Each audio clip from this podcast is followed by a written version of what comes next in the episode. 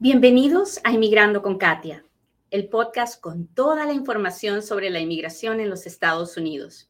Yo soy Katia Quiroz, abogada de inmigración. Bienvenidos a Inmigrando con Katia. Hoy hablaremos de los niños. Todos, todos los días nos preocupamos por cómo vivir indocumentados en los Estados Unidos, pero son miles y miles los niños que hoy en día están indocumentados en los Estados Unidos. ¿Qué pasa con ellos? ¿Qué pueden hacer? ¿Qué no pueden hacer? Ah, ¿Qué beneficios pueden pedir? ¿A qué tienen derechos? ¿Tienen derechos? De eso hablamos hoy. Así que no se vaya. Estamos a punto de empezar. Buenos días. Bienvenidos a otro Inmigrando con Katia. Un programa donde yo, Katia Quiroz, le cuento las noticias de inmigración, le contesto sus preguntas, pero sobre todo trato de compartir un poquito del amor de Dios. Hoy estoy muy contenta porque estoy, ah, tengo la visita de mi sobrino Mateo, que ha venido a pasar el día ah, a la oficina con su mamá, la abogada Cortés, que también está trabajando. Y ah, pues estoy contenta porque tengo compañía.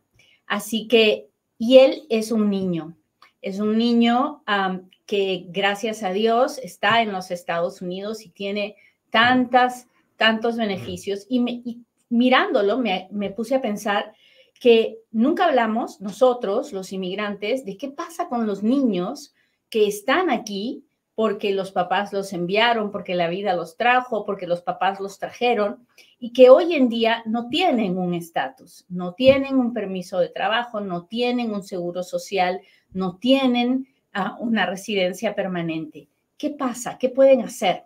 De eso hablamos hoy. Así que este es el momento en el que yo le pido, por favor, que le machuque el botón de compartir, que me permita tocar el corazón de los miles de padres que nos pueden estar mirando ah, y solo lo puedo hacer si usted me ayuda. Así que machúquele el botón de compartir y si lo hace, déjeme saber, póngame un dedito, póngame un corazoncito, dígame, Katia, estoy aquí, cuénteme de dónde nos está mirando. Ah, es tan importante que lleguemos con esta información porque hay mucha desinformación. Y yo no sé si usted pueda entenderme, porque si usted es latino probablemente ha vivido lo mismo que yo, pero todos tenemos el primo, el tío, el compadre, la tía Panchita y el padrino, el que sea, que siempre sabe más de, todo y que nos va a dar un consejo que está súper equivocado y nos lo vamos a creer. Así que la única forma de no creernos todos esos consejos distorsionados es llevar la información correcta. Y para eso dependo de usted. Así que por favor, ayúdeme. Muy bien. Entonces, uno de los grandes mitos es que, que existen es que pensamos que porque uno es niño, no, no, tiene que, no tiene consecuencias el que sus papás lo hayan traído o lo hayan mandado indocumentado. Y eso no es verdad. La realidad es que todos los días me encuentro con adultos que vienen cargando con órdenes de deportación desde que son chiquititos, uno, dos, tres, cuatro años, porque los niños pueden recibir órdenes de deportación igualito que los adultos. Así que lo primero que tengo que decirles es que el hecho de que sean niños no los protege de ninguna forma, ¿ok? Eso es lo primero que tiene que quedar claro. Ahora bien, después de haberles dicho eso, tengo que decirles otras cosas también. Primero, que entrar indocumentado o entregarse en la frontera para pedir asilo o ah, entrar con visa de turista y quedarse de todas las formas es vivir sin estatus en los Estados Unidos, es, es vivir indocumentado cuando uno no tiene una residencia permanente o una forma de vivir legalmente, una visa para vivir legalmente en los Estados Unidos. Cuando un niño está dentro de los Estados Unidos, sin embargo, tiene derechos que sin importar el estatus legal. Por ejemplo, en este momento, todos los niños menores de 18 años tienen derecho a la educación. Entonces, por eso es que en las escuelas de los Estados Unidos no importa su estatus legal a la hora de, registrarse en una escuela elemental o una escuela secundaria. ¿Por qué no importa? Porque es un derecho de los niños, de los niños sin importar su estatus legal. Si usted trae a su hijo indocumentado o usted lo envía indocumentado o usted lo envía por avión y lo, lo hace quedarse en los Estados Unidos, ese niño va a ir a la escuela, definitivamente va a ir, porque en cada ciudad, en cada estado, las escuelas tienen la obligación de educar a los niños sin importar el estatus legal de estos. ¿Hasta ahí estamos claros? Si me está entendiendo, déjemelo saber mientras yo limpio mis lentes.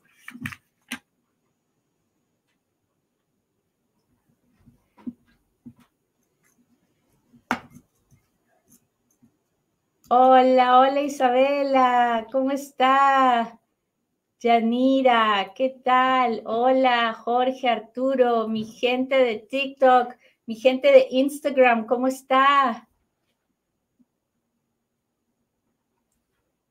Muy bien, gracias Francisco, Adriana, qué bueno que estén aquí conmigo acompañándome una vez más. Muchas, muchas gracias. No se olvide, mi gente de TikTok, de compartir el programa. Por favor, por favor, estamos bien bajos ahorita y este tema es súper importante. Listo, entonces los niños pueden educarse, deben educarse ellos no pidieron venir a los Estados Unidos ni pidieron ser indocumentados, pero si ya están aquí, lo que nosotros como padres tenemos que empujar es la educación, porque pueden, porque tienen la oportunidad y porque la educación en los Estados Unidos, en las escuelas públicas, es gratis, no cuesta un centavo. En las escuelas, además, también le pueden dar ayuda para la comida de los niños. El refrigerio de la escuela también puede ser gratuito y no es una carga pública.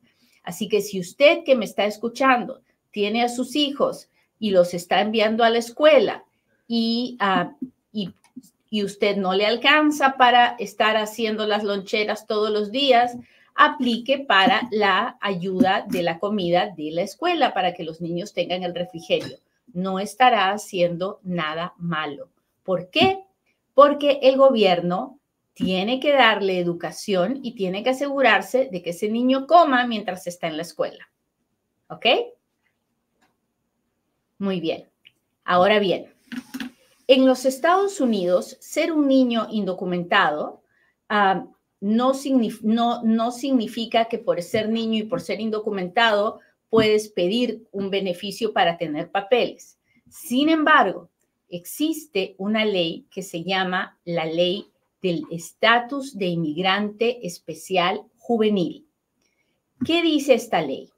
Esta ley en inglés, las siglas es SIJS, S-I-J-S, y así es como los abogados le llamamos, SIJS.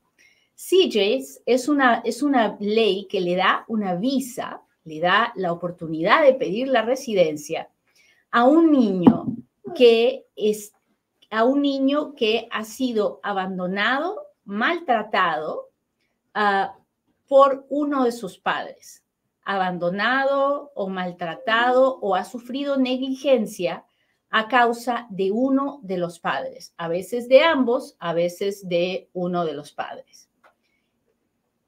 Entonces, si es un hijo que tiene su mamá y su papá, nunca podrá acceder a SIGES, ¿ok? Nunca podrá acceder a esta visa.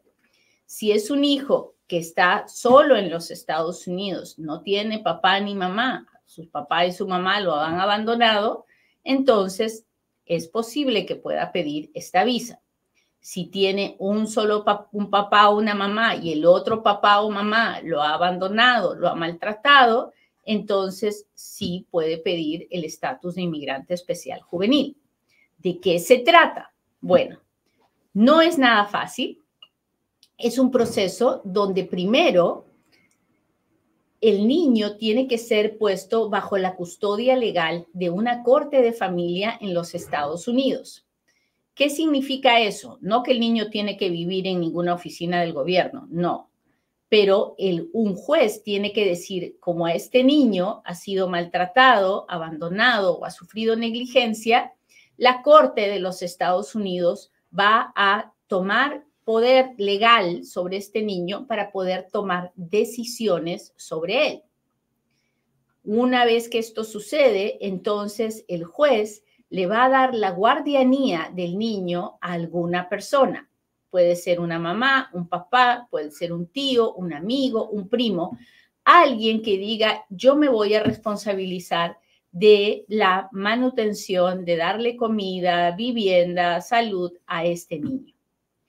Una vez que la persona tiene la guardianía y el juez ha declarado que este niño ha sido maltratado, violentado, abandonado o sufrido negligencia por uno de sus padres, entonces recién el niño puede pedir la visa de estatus de inmigrante especial juvenil. Entonces, en este proceso hay dos, dos, dos oficinas del gobierno a donde tenemos que ir, la Corte de Familia y la Oficina de Inmigración. Y una vez que se pide la visa, el niño puede pedir un permiso de trabajo.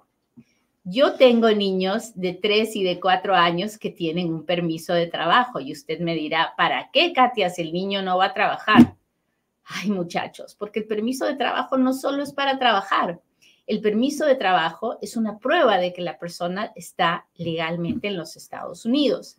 El permiso de trabajo también me da la oportunidad de, tener, de pedir un número de seguro social y el número de seguro social es importantísimo en la vida de cualquier persona. Así que el niño, una vez que pide esta visa de inmigrantes especial juvenil, puede pedir un permiso de trabajo que le dará un número de seguro social. Y también puede pedir luego la residencia y obtener la residencia. Los niños que obtienen esta visa de inmigrante especial juvenil nunca podrán pedir a su papá o a su mamá. ¿Por qué? Porque recuerde que para poder obtenerla, el niño tuvo que haber sido declarado como abandonado, maltratado o ha sufrido negligencia por alguno de sus padres. Entonces, estos niños no pueden pedir papá, mamá, no pueden, pero ellos sí pueden obtener la residencia y luego la ciudadanía. Hasta ahí vamos bien, ¿estamos claros?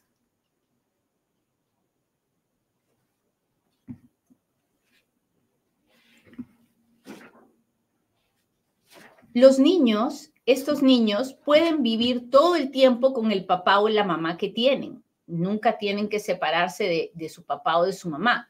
Pero si viven con ambos papás, ah, no pueden aplicar a la visa de estatus de inmigrante especial juvenil porque no han sido abandonados y no ningún papá, ningún mamá debería considerar abandonar a sus hijos para que sus hijos puedan arreglar, porque ningún documento legal es más importante que la salud mental de su hijo y abandonarlo por unos papeles no es lo correcto. Así que eh, el gobierno nunca le va a decir que abandone a su hijo ni que se separe de él. Esta visa no es para los niños que tienen un buen papá o mamá. Esta visa es para los niños que han sido abandonados, maltratados o han sufrido negligencia por uno o por ambos padres. Así que mucho ojo con eso, ¿ok? Muy bien. Entonces, si eres niño y estás indocumentado, puedes estudiar, puedes ah, vivir en los Estados Unidos bajo el cuidado de tus padres hasta el momento en que cumples 18 años, los niños no tienen penalidades, no acumulan mal tiempo, no tienen ningún problema de ese tipo.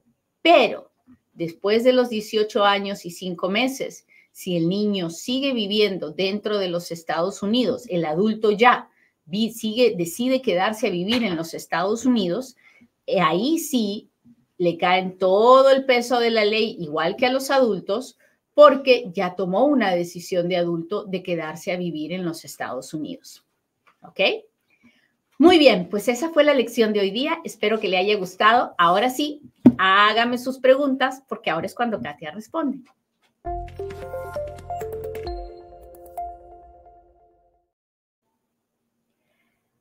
A todos los que me envían corazones, yo también les envío mi corazón. Muchas gracias por acompañarme, por darle like, por estar aquí. No sé por qué hoy día el programa en TikTok está tan bajito de audiencia, pero Dios sabrá por qué permite las cosas. Yo creo que este tema es tan, tan importante. pero a ver si mis amigos de TikTok me ayudan a promoverlo. Muy bien, recuerde que estamos en todas las redes sociales como Inmigrando con Katia y que pues dependemos de su ayuda. Entre inmigrandoconkatia.com. Por favor, no se deje estafar por nadie. Yo trabajo para una firma que se llama GWP, GWP Immigration Law. Si usted quiere hacer un, quiere mirarme o quiere verme o quiere hablar conmigo, pues tiene que buscarme en, en, la página web de la firma legal, que es gwp.law o en inmigrandoconkatia.com. no, yo no recibo pagos por Cell, yo no recibo pagos por Venmo, nada de eso. así que mucho ojo, no se deje estafar.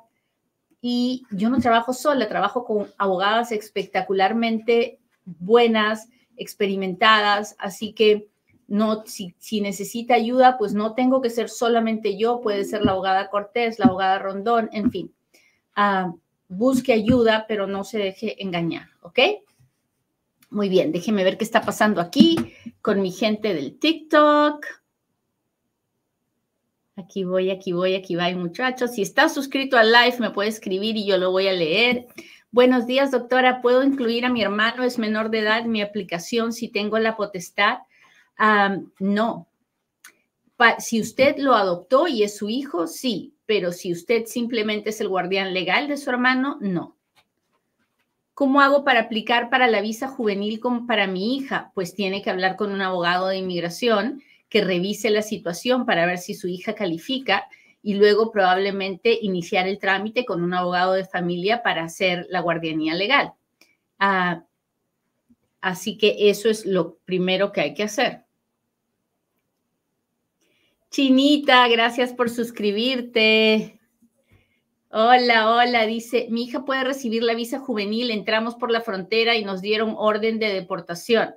Ah, pues no los, el, el, que tenga la orden de deportación no es un problema para iniciar el trámite de la visa de inmigrante especial juvenil, pero si ella la puede recibir o no, no depende de eso, depende de si ella ha sido abandonada o maltratada o ha recibido negligencia de su papá o no. Y eso solo lo sabe usted, Chinita. Así que hable con un abogado que le, de inmigración que evalúe bien la situación y le diga si se va a poder o no. Abogada, mi hija entró con visa de inmigrante, solo puedo solo solicitar su pasaporte americano sin pagar la residencia. Soy ciudadano y ella es menor de 18 años. No, pague la residencia para que para que su hija sea ciudadana, todos los pasos de la residencia se tienen que haber completado. ¿Ok?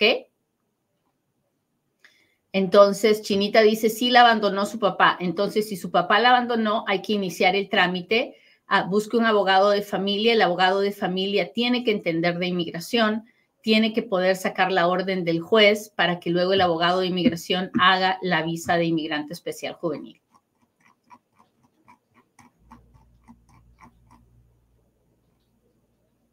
Hola, hola, ¿cómo están? Nicaragua presente. Hola, Jonathan, muchas gracias por estar aquí. Sevillán, Alma, Ángel. Yanira dice, ¿qué pasa si estoy tramitando mi residencia y me involucran en un caso criminal? Ah, pues espero que usted pueda probar su inocencia, porque si no, pues va, a complicar, va a complicarse su caso de inmigración, ¿no? A nadie le pueden dar una residencia si tiene un, proceso criminal activo. Hasta que no se resuelva, no, le no pueden tomar una decisión. Y si se resuelve en contra de usted, pues hay que ver si eso la hace deportable o no. Déjeme ver otra pregunta. si me casé en México y me divorcié en Estados Unidos, ¿es válido para mi trámite de inmigración o lo tengo que hacer en, valer en México también? No, es válido para su trámite de inmigración, no tiene que hacerlo, no tiene que registrarlo en México, ah, pero tiene que saber que aquí en los Estados Unidos usted está bien divorciada, pero en México no. Mis hijos arreglaron a través de la visa juvenil, ya tienen su residencia. Bendito sea Dios. Qué bueno, me alegro mucho.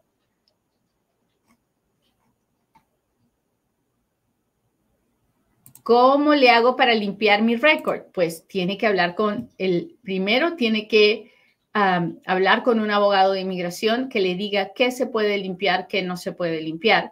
Luego tiene que, si ya es un récord criminal, tiene que ir con el abogado criminal que le va a, ayudar, a hacer el trámite en la corte criminal.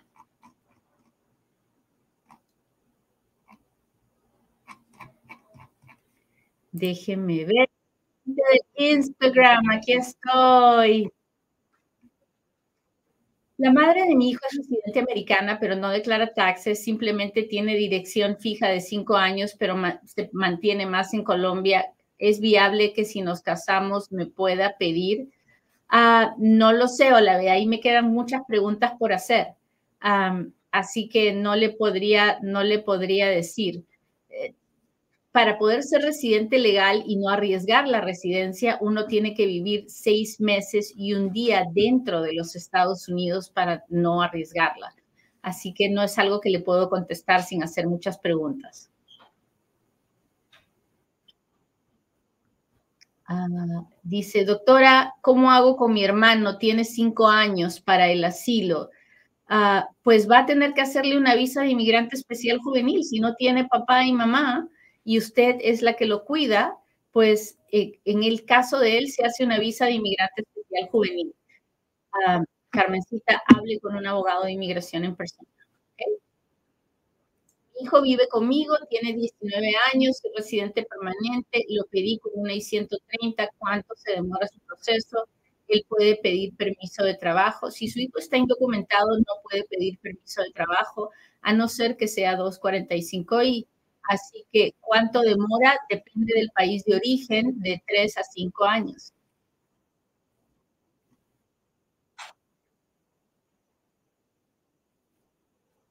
Ah. ¿Usted cree que la madre de un niño autista tenga el beneficio? No, no creo. Sé que ¿Puedo pedir permiso de trabajo al entrar con una visa de turismo? Ah, ¿A través de qué? Por venir con la visa de turista, no, no. Ah.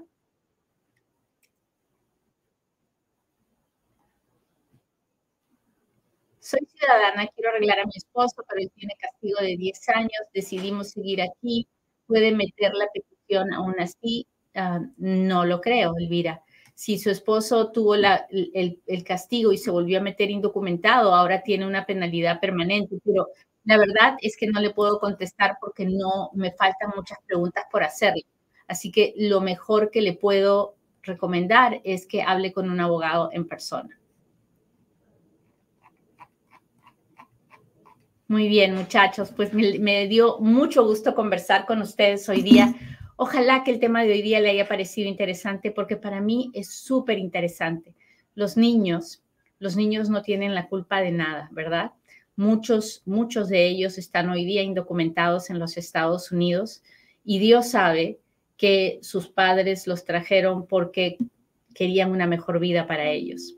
Y mientras son niños, van a tener una mejor vida porque van a estudiar, van a aprender un nuevo idioma, van a estudiar de manera gratuita. Tenemos que darles las herramientas para que puedan valerse por sí mismos de adultos y tenemos que estar presentes papá, mamá, tenemos que estar presentes, tenemos que recordarles que no importa dónde estén, están siendo amados, que es lo más importante, estar siendo amados, pobres, ricos, con dinero, sin dinero, con cosas materiales o sin ellas. Lo importante no es dónde, no es con qué, lo importante es que sea con mucho amor. Nos vemos la próxima en otro Inmigrando con Katia. Bye.